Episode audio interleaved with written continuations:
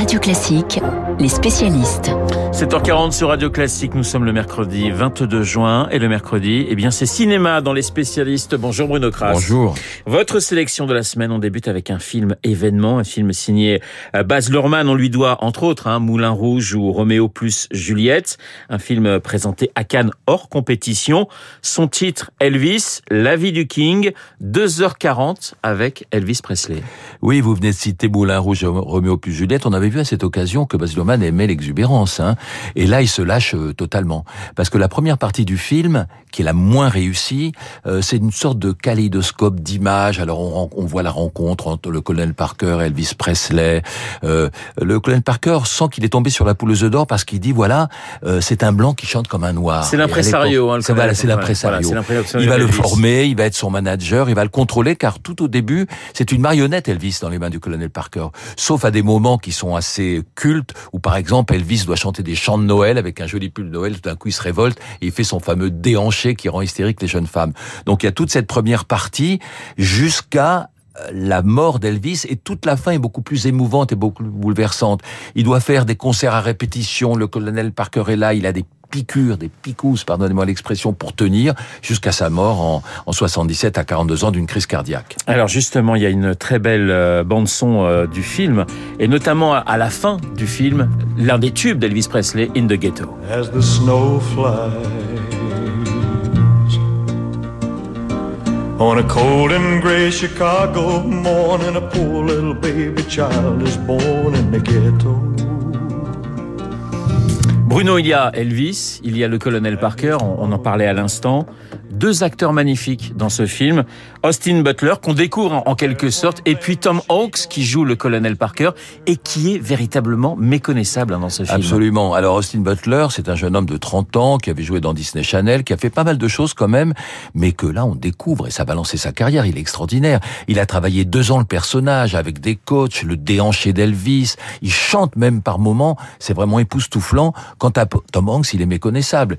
Il a grossi, en fait, on lui a mis une prothèse et on l'a lesté d'une prothèse. Il est totalement chauve.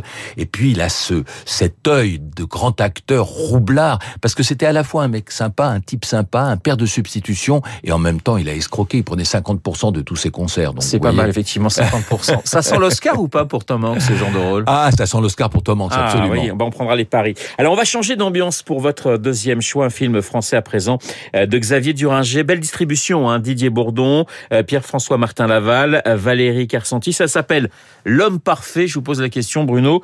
L'homme parfait existe-t-il? Ben, Dans le film, il existe. Alors, euh, Valérie Carcenti, Florence, on a assez, parce que son mari Franck est vaguement acteur, scénariste, au chômage, il est très paresseux. Elle dit qu'il ne fait rien, et elle commande un robot. Mais un robot, c'est Human 2, c'est un homme voilà, un robot joué par Pef de façon fantastique, qui fait tout.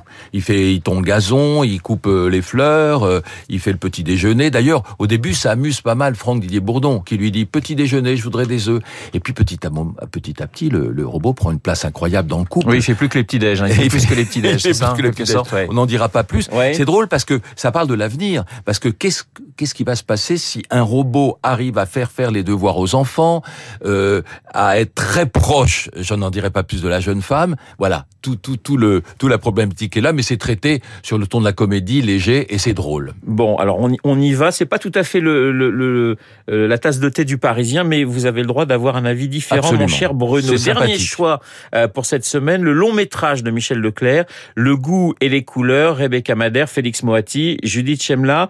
Beau sujet, mais là vous êtes plutôt mitigé. Oui, ça commence très très bien. Euh, il connaît, il, connaît bien Michel Leclerc, il connaît bien la musique parce qu'il a écrit des centaines de chansons. Donc c'est une jeune chanteuse qui rencontre son idole. Alors une, une vieille dame roqueuse qui ressemble à Catherine Ringer ou à Brigitte Fontaine, et elle commence à faire un disque avec elle. Sauf que cette Daré Jeanne, elle s'appelle, elle meurt brusquement. Donc elle va chercher son ayant droit, euh, la petite Marcia, Marcia, vous voyez, et elle va tomber sur un type un peu odieux qui est joué par Félix Moati de façon assez, assez croquignolesque, euh, qui lui n'aime pas du tout Daré Jeanne. C'était sa lointaine parente, mais il avait coupé les ponts avec elle, et c'est là qu'il y a les goûts et les couleurs. Il n'a pas du tout les mêmes goûts qu'elle. Il veut bien être l'ayant droit d'Aredjan, mais transformer ses chansons en chansons rock. Donc ça va pas bien marcher avec eux jusqu'à.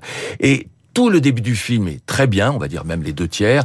La fin, ça devient un peu romanesque. Vous imaginez ce qui peut se passer et c'est un petit peu moins bien. Mais ça vaut le coup quand même d'aller voir parce qu'il décrit le milieu musical de très belle façon. Eh bien, on laissera les auditeurs de Radio Classique euh, se faire leur propre idée quant à ce film.